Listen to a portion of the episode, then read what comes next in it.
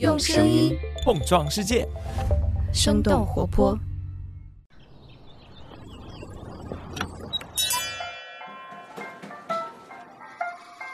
您的生动早咖啡好了，请慢用。嗨，早上好呀！今天是二零二二年的四月二十五号，星期一。这里是生动早咖啡，我是来自生动活泼的梦一。几条商业科技轻解读，和你打开全新的一天。最近反复的疫情，让我们很多人居家隔离的日子，好像要比想象中更加漫长。于是囤货也成为了当下居家生活中不可缺少的一部分。由于能够快速的填饱肚子，再加上有着相对更长的保质期，大多数人囤货的首选仍然是米面等等主食。另外，像方便食品还有速冻食品，也成为了疫情期间需求增长的食品种类。当大家正在恶补各种关于食物保存方法的同时，一些平时很少被人想起的应急类食品，比如说压缩饼干、罐头之类的耐储藏食物，也在这段时间频频登上了热搜。那么现在的应急食品除了这几样之外，还有什么其他的选择？它们有些什么共同特点？现阶段国内外的应急食品行业都有着怎样的不同？我们今天的轻解读就与此相关。那在这之前，我们先来关注几条简短的商业科技动态。我们首先来关注一些互联网公司裁员优化的消息。根据三十六氪的报道，最近小红书多个业务部门正在进行人员缩减，他们的核心业务线社区的变动比较大，产品、技术、平台等部门也都有波及。小红书通过微信公众号“上海网络辟谣”公开回应表示，这一次人员缩减是正常的年度绩效盘点和人员汰换，汰是淘汰的汰，换是更换的换。整体的比例在百分之十以内。那除了小红书以外，直播平台虎牙斗鱼最近也爆出了裁员消息。根据三十六氪报道，虎牙裁员集中在云游戏等创新部门，斗鱼主要的裁员业务是游戏商务和直播经济。目前针对裁员消息，虎牙方面的回应是不予置评。斗鱼官方回应说，没有大面积的裁员，只是一些正常的人员优化调整。上周六是世界读书日，不知道你最近看书了吗？在快节奏的当下，许多人通过观看读书类视频的方式来获取碎片化的书籍相关信息。这种所谓新的阅读方式，也被 B 站在世界阅读日的当天首发的一份读书生态报告形容为视频化阅读。这份报告显示，过去一年大约有九千零六十万人在 B 站观看读书类视频。根据相关视频播放量的排序，最受用户欢迎的书籍前五名分别是《三体》《三国演义》《红楼梦》《西游记》和网络小说《凡人修仙传》。下面我们再把目光转向国外。根据《金融时报》报道，比利时当地时间四月二十三号。欧盟各成员国、欧盟委员会和欧洲议会就数字服务法在比利时布鲁塞尔达成一致。在二零二零年底，欧盟委员会推出了数字服务法的提案，目的是加强互联网公司在打击非法内容、假新闻以及传播方面的责任。在欧盟范围内，月活跃用户超过四千五百万的互联网公司都在这部法规的监管范围之内。根据《金融时报》介绍，这部法规要求互联网公司必须提高收集、使用和保护消费者数据的透明度，比如 Twitter 等平台向用户推荐内容的方式将必须透明。谷歌的搜索引擎也很有可能落在新法的适用范围之内。违反新规的公司将面临巨额罚款，甚至被禁止在欧盟境内经营。最后，我们来看一下电商巨头亚马逊的新动态。亚马逊的付费会员制度 Prime 最近开通了一个名字叫 Buy with Prime 的新功能，允许 Prime 会员在第三方商家的网站，而不是亚马逊官网上来享受 Prime 服务，包括使用亚马逊账号享受亚马逊快速免费送货，以及对符合条件的订单免费退货等等。亚马逊上周四还表示，他们将启动一项十亿美元的风险投资项目，对履约、物流和供应链进行投资。根据《华尔街日报》的分析，亚马逊正在与其他电商卖家的快递业务更加紧密的结合，并且加大对物流的投资。那这两项举措也将会对联邦快递、UPS 等等美国传统快递巨头构成更大的威胁。以上就是今天值得你关注的几条商业科技动态，别走开，我们马上和你一起来认识一类也许可以超越时空的食物——应急食品。早咖啡小动态想要提醒你，生动早咖啡新一年度的广告招商已经全面开启，现在就可以关注微信公众号“生动活泼”，声是声音的声，在公众号中点击我们的“生动商务会客厅”，就可以了解更多详细信息。你也可以直接点击我们 show notes 中的链接，一键直达会客厅。快来和我们一起用声音碰撞世界吧！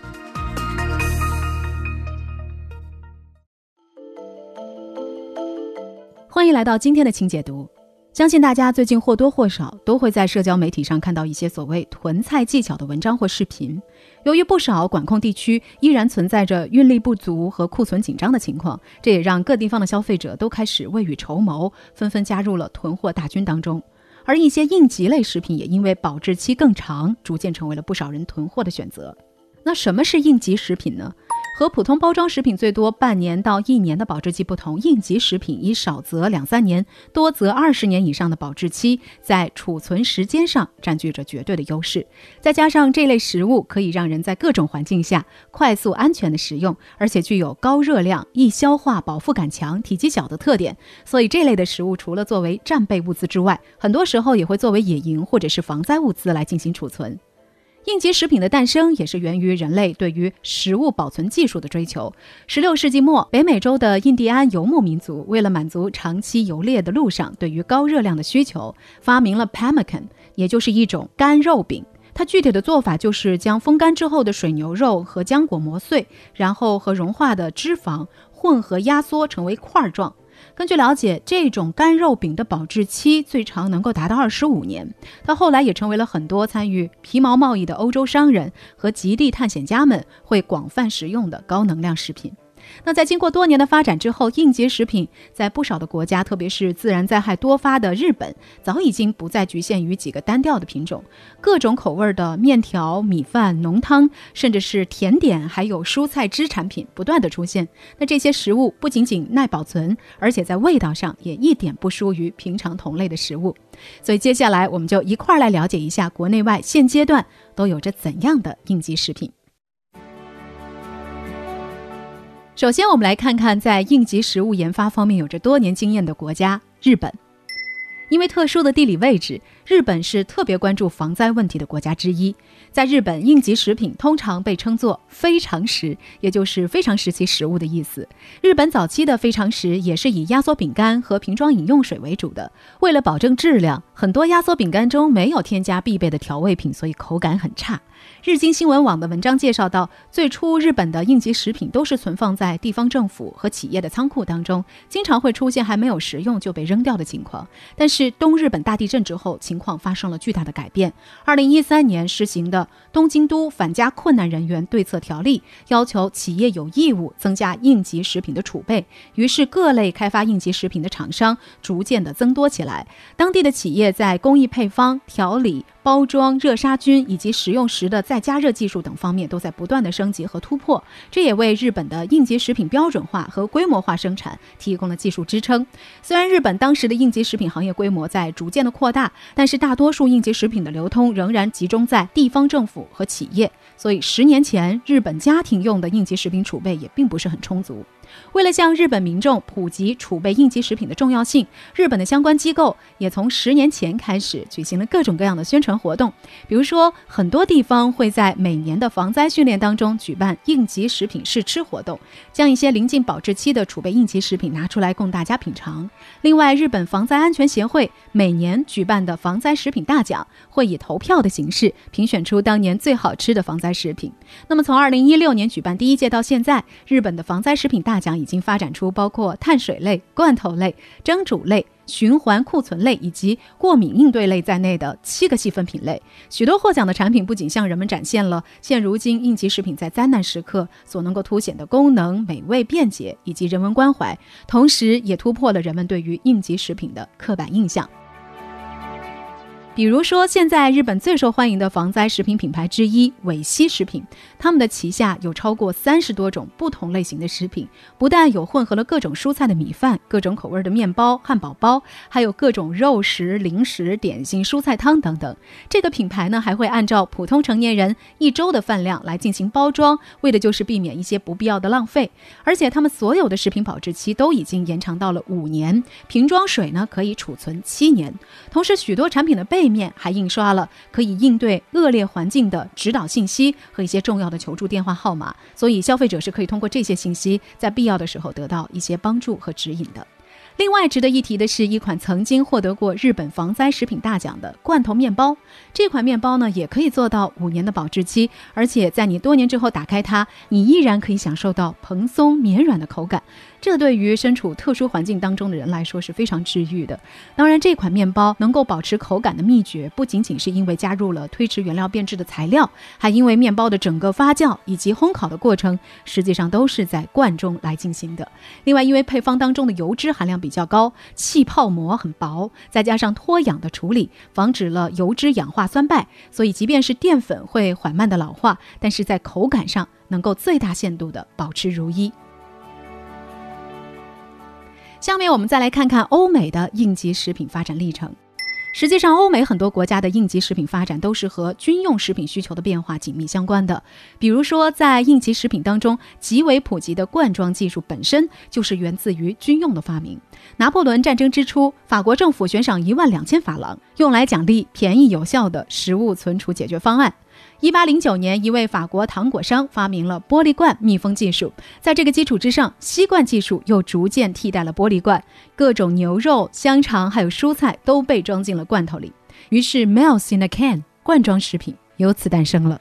随着城市人口对于食品廉价便捷的需求在不断的增加，像 Underwood、雀巢、亨氏等等公司也开始为城市当中的工薪阶层提供罐装食品。不过，罐头的量产直到二十世纪初才得到大幅度的提升。部分的原因呢，是因为在开罐器发明之前，他们还是相当难打开的。那除了罐头食品，从军用衍生到民用的食品创新，还包括保质期长于法式面包的切片面包，采用气体环境改造技术包装的袋装沙拉。以及体积极小但是热量极高的能量棒。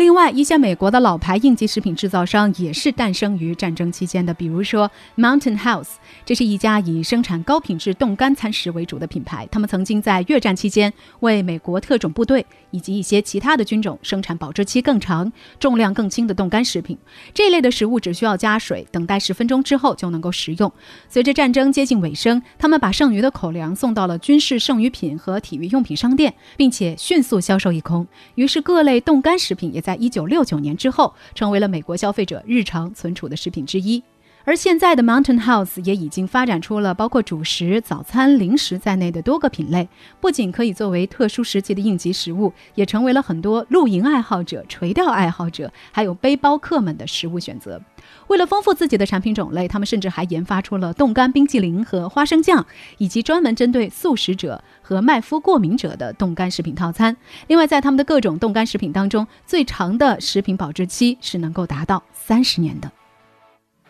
同样值得一提的，还有创立于二零零八年的美国应急食品提供商 My Patriot Supply。他们提供各种以应急时间周期为单位的特殊套餐，从七十二小时到一年时间不等。比如说，他们最受欢迎的三个月套餐当中，一共可以提供八百七十六份包装餐食，包括各种主食、饮料和小吃，保质期都能够达到二十五年。这些食物可以保证一个普通成年人在连续九十天的时间里，每天足量获取两千卡路里的热量，并且获得所需要的蛋白质、脂肪和碳水化合物。根据了解，他们的一份三个月套餐的价格。目前是八百九十七美元。另外，这家公司还会根据用户的家庭人数和所在地理区域可能发生的自然灾害等因素，为消费者提供更加详细的应急解决方案和个性化的定制套餐。下面，我们再把视线转回国内，看看应急食品在国内的发展现状。比起一些自然灾害频发的国家和地区，中国的自然环境相对友好，这也使得应急食品在国内的市场需求和关注度一直不高。环顾一下当前国内市场上可以充当应急食品的产品，那除了部分的罐头、火腿肠、方便食品，就只剩下一些军用食品。当然，这些年自热食品也因为操作简便、口味丰富、更加贴近国人的日常饮食习惯等等原因，也逐渐成为了当下不少人囤货的选择。根据新华网的报道，自二零零二零年二月以来，方便食品整体销量是同比增长有七倍，其中自热食品的增幅是最快的。当年春节期间，部分自热锅品牌的线上订单量超过了百分之二百，随之而来的还有品牌方和资本的跟进。除了方便食品行业的龙头企业，比如说统一、康师傅，都推出了自己的自热食品之外，杨国福、海底捞，甚至是三只松鼠、良品铺子等等零食品牌，都纷纷入局自热食品赛道。根据财经国家周刊的不完全统计，目前市场上已经有超过三百五十个自热食品品牌。但是整体来看，国内的应急食品发展仍然存在着大量的空白。市场研究咨询机构英敏特的最新调查数据显示，有百分之八十二的中国消费者表示，在经历了疫情之后，将会为今后的紧急情况做好准备。其实，在新冠疫情爆发以前，历史上的人们对于应急口粮的需求是一直存在的。战争、流行疾病和重大自然灾害催生了应急食物的不断升级创新。虽然说购置应急食品是为了有备无患，但是我们还是希望这些食物最好永远都不要被用上。好了，聊到这儿了，也想来问问你：你会在自己的家里储备应急食品吗？你认为应急食品的未来还有可能有哪些改进的空间呢？欢迎你在我们的评论区和我们一块儿来聊聊。这就是今天的生动早咖啡，那我们在周三一早再见啦，拜拜。这就是今天为你准备的生动早咖啡，希望能给你带来一整天的能量。如果你喜欢我们的节目，请记得在苹果 Podcast 给我们五星或者好评，也欢迎你分享给更多的朋友，这会对我们非常有帮助。同时，你也可以在公众号和微博搜索“生动活泼”，声是声音的声，这样就可以了解更多与我们节目相关的信息啦。生动早咖啡，期待与你下次再见。